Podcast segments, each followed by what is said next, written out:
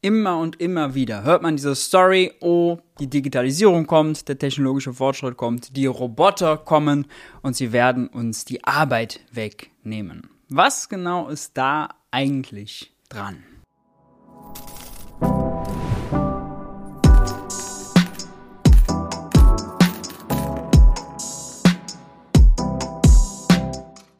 Hi und herzlich willkommen bei Geld für die Welt. Ich bin Maurice und auf diesem Kanal dreht sich alles um die Frage, wie geht progressive Wirtschaftspolitik?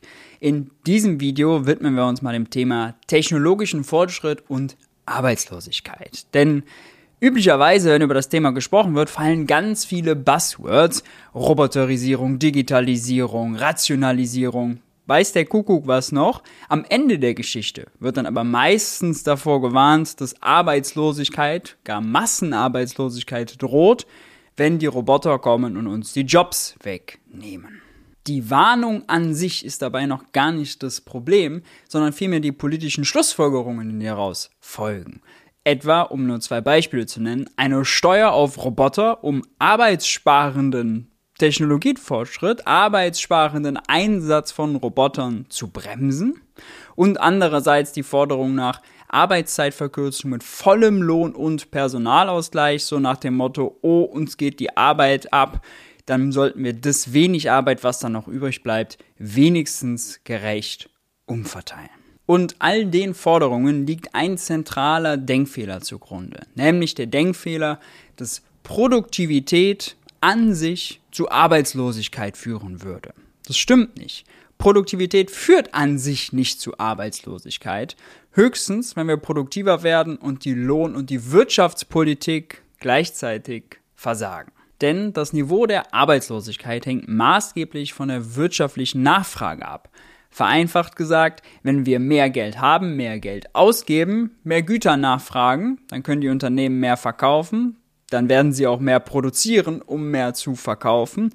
Und um mehr zu produzieren, brauchen sie mehr Leute. Das heißt, die Beschäftigung steigt, die Arbeitslosigkeit sinkt und andersrum natürlich genauso. Wenn gespart wird, wenn also Geld aus dem Wirtschaftskreislauf rausgezogen wird, wenn es nicht ausgegeben wird, dann können die Unternehmen weniger verkaufen, dann werden sie weniger produzieren, dann brauchen sie weniger Leute und dann entsteht Arbeitslosigkeit. Produktivität hat damit erstmal nicht viel zu tun. Produktivität ist ja letztlich nur das Verhältnis von Input und Output. Wie viele Ressourcen brauche ich, um wie viel Output nachher zu haben?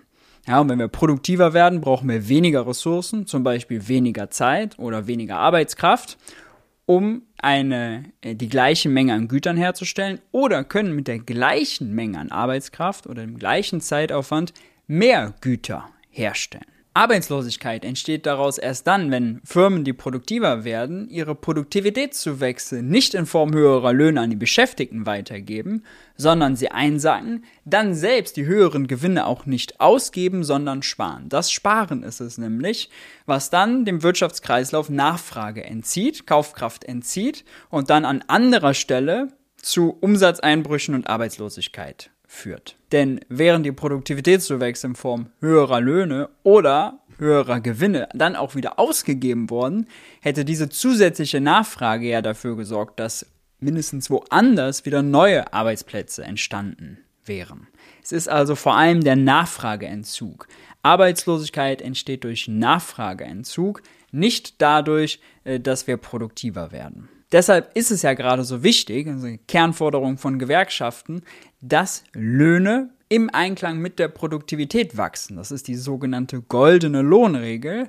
Und ebenso wichtig, dass der Staat die Nachfragelücken, die entstehen, wenn zum Beispiel Firmen ihre Produktivitätszuwächse nicht wieder ausgeben, sondern sparen, dass der Staat diese Nachfragelücken mit Mehrausgaben schließt.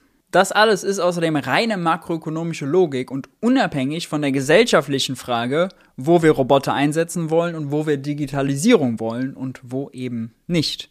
Apropos, was denkt ihr eigentlich? Wo sollten wir Roboter einsetzen? Welchen Jobs in welchen Branchen? Und wo sollten wir sie auf keinen Fall einsetzen? Schreibt's gerne mal unten in die Kommentare. Um das eventuelle Missverständnis aber noch auszuräumen, Wirtschaftspolitik auf dieser makroökonomischen Logik kann natürlich nicht verhindern, dass einzelne Jobs verloren gehen im Zuge der Digitalisierung oder des Einsatzes von Robotern oder dass andere Jobs, die neu entstehen, andere Qualifikationen und Berufsausbildungen benötigen. Sie kann aber sicherstellen, dass aus dem Produktivitätszuwachs, dass aus der Digitalisierung keine allgemeine Arbeitslosigkeit wird.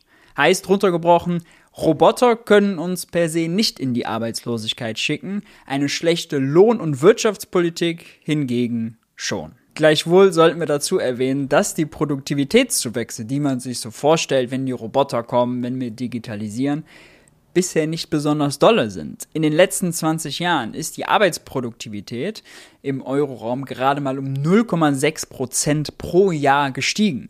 Das ist nicht viel.